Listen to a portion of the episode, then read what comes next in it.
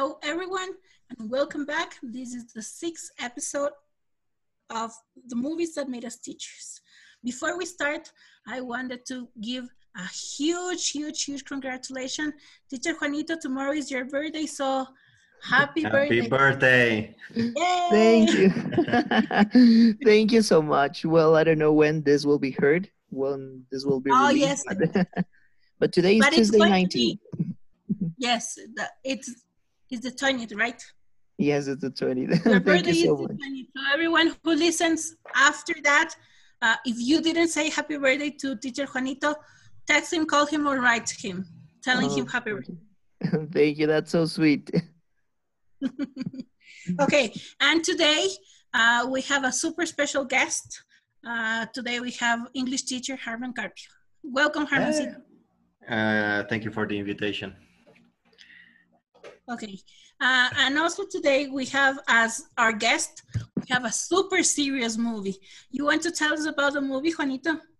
Of course, Gabby. Well, today we're going to do a review about The Dead Poet Society, a 1989 movie directed by Peter Weir, an Australian director, and that was um, interpreted by some very famous actors like Robin Williams, Ethan Hawke, and Robert Sean Leonard. Actually, a fun fact Robin Williams said uh, when, in an interview that this was one of his favorite movies, and he, Peter Weir was the best director he ever worked with. I am going to tell you a little bit about the movie. Uh, the movie happens in a boarding school in the United States. Uh, it's an all boys school, and they are just starting the year with a new English teacher. This new English teacher comes to change their minds and to show them what they are made of.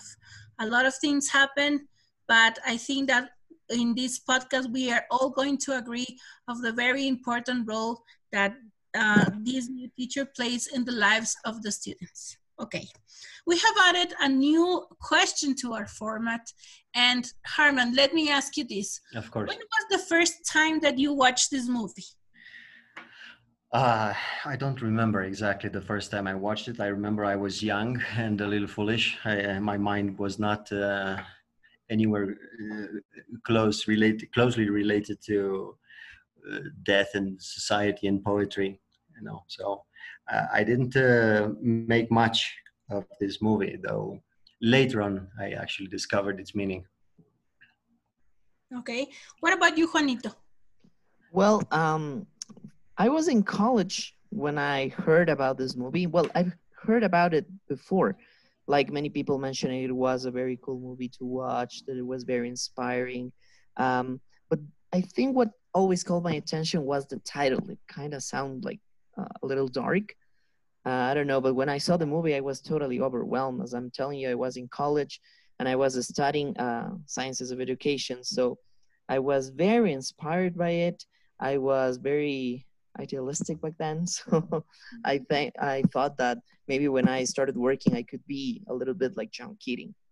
Kind of like a different story when I started working, but anyway, I, I it, it was fun to watch it again this time before the podcast and realize that I still wanna I still wanna do some of the things I thought back then, like maybe inspiring students to follow their own dreams, their their paths to find themselves. And what about you, Gabby? Uh, yeah, definitely. I think that we all want to be John Keating's. Uh, but the first time, it's funny, the first time that I saw this movie, it was actually because of Friends. Uh, there is this episode where Monica, her identity is being stolen, and she meets the person that is stealing her, her identity. The whole uh, episode is around taking chances and kind of what what John Keating tells his students to carpe diem, uh, but actually the person that is impersonating Mon- Monica uh, tells her that it's a loss of time to to watch this movie because she would lose two hours of her life, uh, which I disagree with. okay, Armand. Um, Yeah. What do you think is the role of the teachers or the adults in the movie? Well, depending on which which teachers, because we have uh, the traditionalists of the school, the school itself, as a very traditional way of teaching and then there's this new guy yeah keating who it's totally the opposite. He's supposed to inspire yeah, uh, his his students. And well the plot kind of goes around this uh, this this contrast that it's it's created between between his vision as a teacher wanting to motivate his students to teach them about real um, about life what what life is and experiences and uh, the fact that he cannot you know because on the other side it's the great tradition of the school yeah as in producing uh, students that would fit in a certain society. And we're talking about the 50s yeah, so. Mm-hmm. what about you juanito? What do you think about the teachers in this movie? Uh, well i agree with harman it depends on which teacher. Um, it's interesting to see how the school praises tradition. Like they they say it's one of the, the fundamental parts of, of their their their beliefs. Tradition is important so they they think that things sh- shouldn't change. Uh, even students agree with this situation when they see how how incredibly weird john keating is. Uh, they prefer to be seated and listen to the teacher the whole class. Um, i like especially this part in which um, you can see the different subjects they have and that mm-hmm. they need to report about their their laboratory practices and then they have to repeat once and again sentences in latin and stuff mm-hmm. and then comes this guy who is like totally different he makes something out of the box and um, what i like also is that he used to study at the same school as them and he was able mm-hmm. to to leave this behind mm-hmm. and become this role model for the students. He, he wants to, to be a role model for them and, and to make them be free, at least to make them think in a free way. And you, Gabby? Well, yeah, uh, I agree with both of you.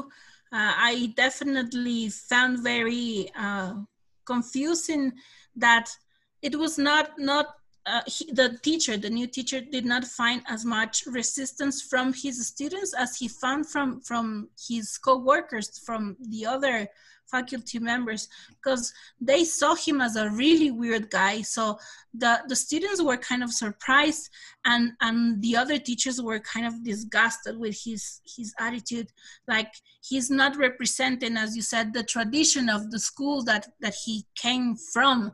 So it's it's really interesting to see how how the perception of the different uh, age groups to these very uh, different teachers so uh, as we said at the beginning of the podcast i think that uh, if we watch this movie many of us uh, teachers we want to be john keating.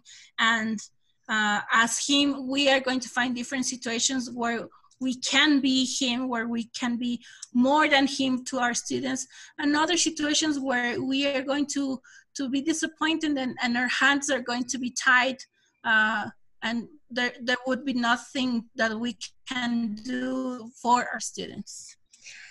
Well, yes, we we, we really chose a really uh, deep movie this time. Yes, um, we did. let's move on to the favorite parts what about your favorite part of the movie? Remember, let's try not to spoil the movie for our listeners. oh my God, it's so difficult to choose. Well, uh, I love the beginning. The beginning, uh, in the first scenes, uh, when when this new teacher arrives to school and he has his first contact with the class, uh, it's when you can feel the resistance uh, they receive he receives from from the students as in he's what's he doing here? He's not he, he's not like the rest of the teachers and not that they were looking at him as as i'm going to learn from this guy was he, he he doesn't belong here that was his uh, what he received as a reaction mm-hmm. uh, and the fact that he he he breaks uh, well keep it like this traditional ways of teaching, mm-hmm. takes him out of the class and uh, teaches in different environments, you know, uh, it's what I like about this movie. I couldn't just pinpoint to one one specific scene. The, the movie is, is one scene that I love. yes, I, I, agree with you. What about you, Honey?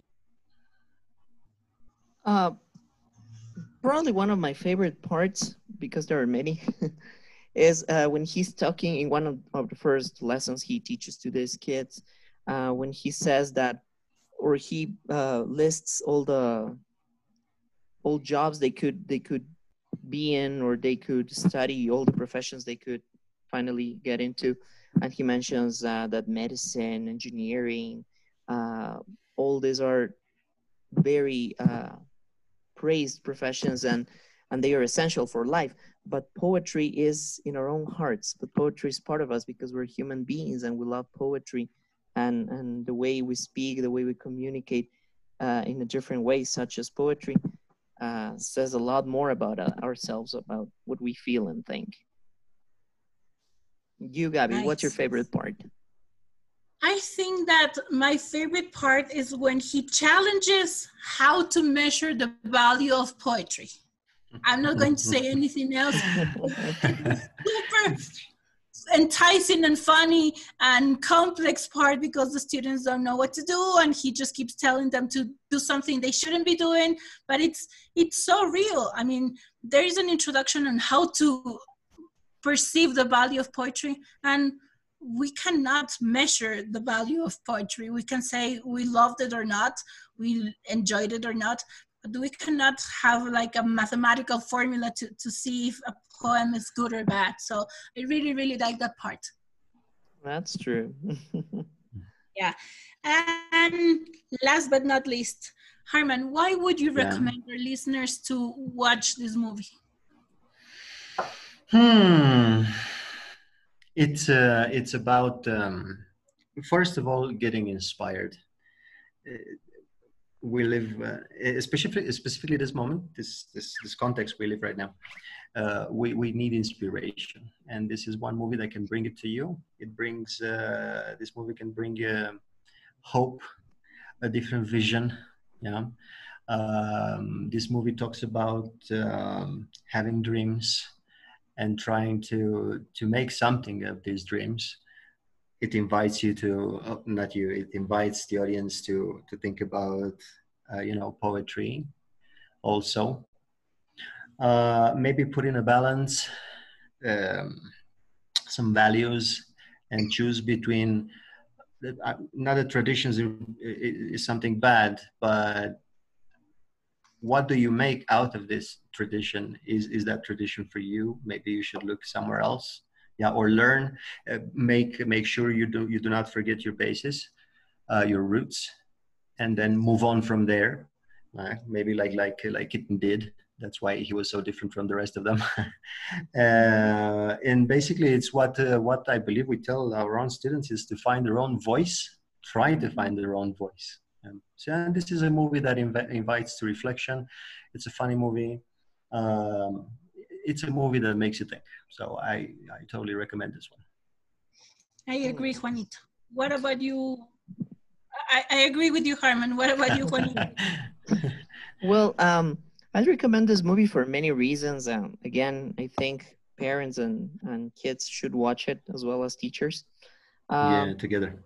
Yes, yes, of course. I, I think teachers are gonna find lots of of of lessons that teach hope and not to lose hope one of the things that, that that scared me the most when I started working as a teacher like 12 years ago was that some of them, the ones who had been there for like 15, 20 years, uh, were a bit hopeless. They they were tired of teaching.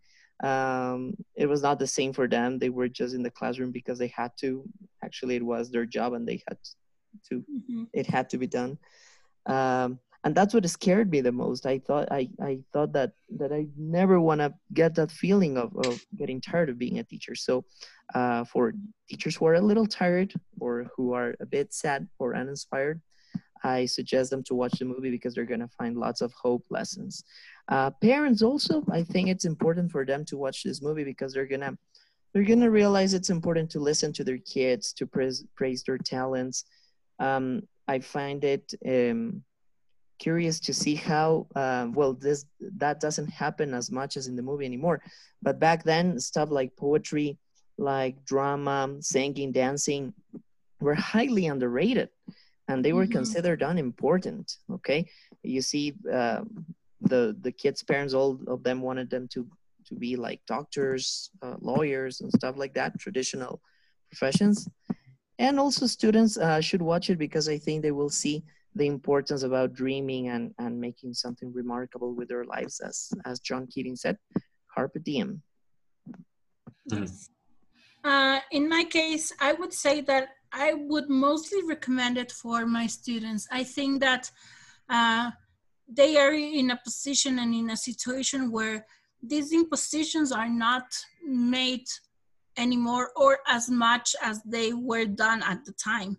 Uh, your parents chose your career your parents chose even even in in the movie uh this this that chose all the extracurricular activities of of this guy. And and it was super sad because he couldn't see his real personality. Um this doesn't happen anymore or as much as i said. And i think that at some point i think that both uh, juanito and harman and even me we were in a generation where these very traditional teachers still existed and and they were the majority of of the faculty in, in our schools. Mm-hmm. And and Yeah. i am proud to say that in in in terranova in our school that doesn't happen anymore. We don't have traditionalist teachers that stand in front of the class and just talk and talk and talk or they made students repeat uh, nonsensical things. I am proud to say that our students have their own mind that if if they don't agree with us teachers they're going to tell us that maybe we are wrong.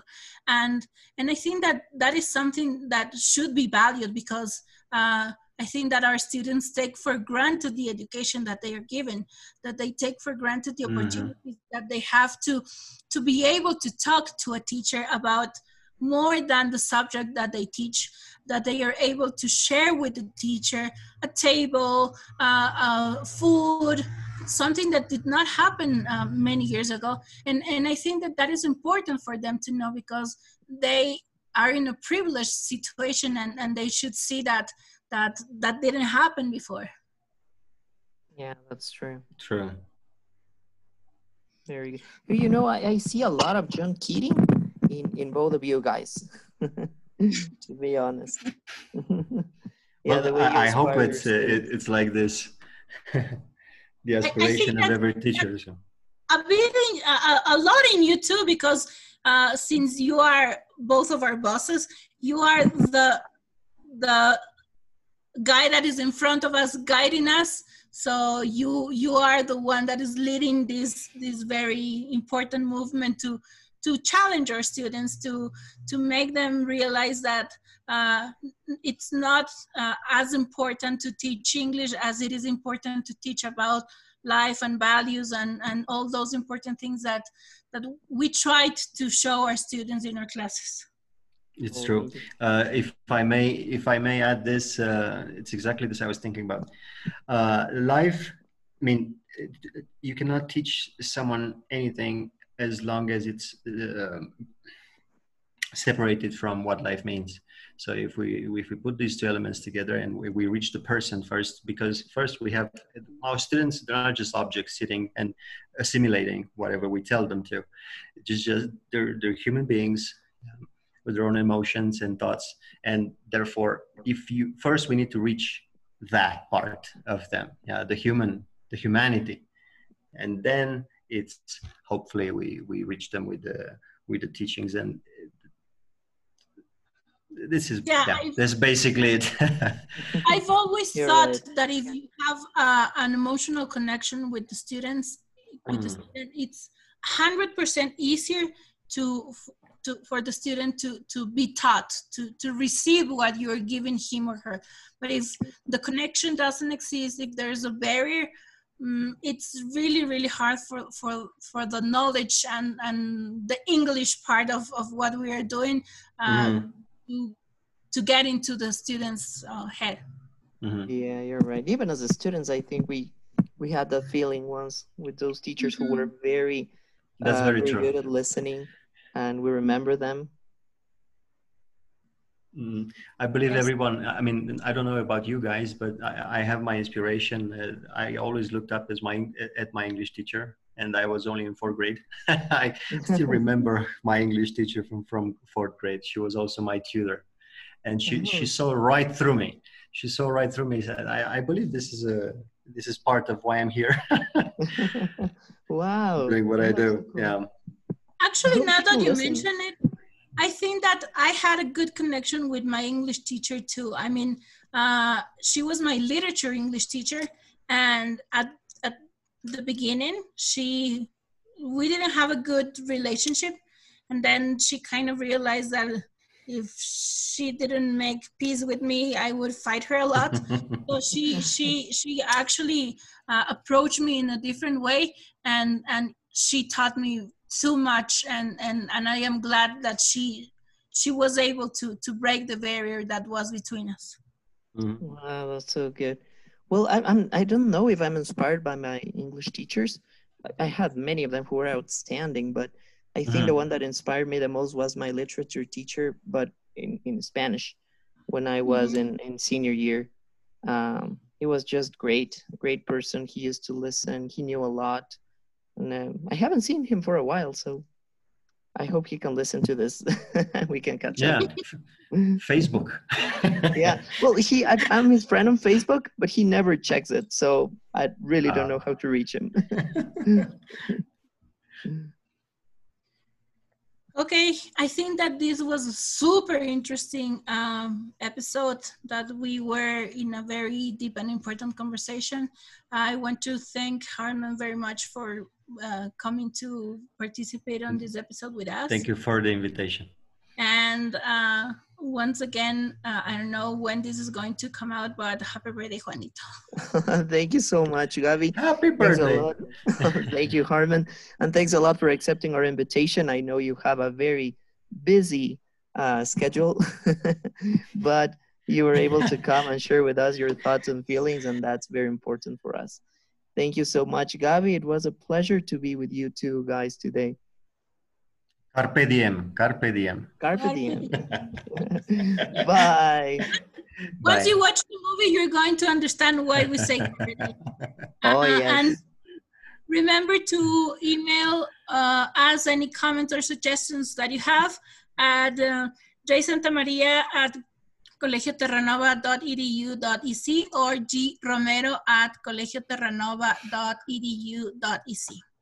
Uh, thank you guys, and we will be seeing you or listening Yes. to you or reading you next week. Okay. Bye. Bye bye. And watch the movie. You have no excuses. It's on Netflix. Bye. Bye.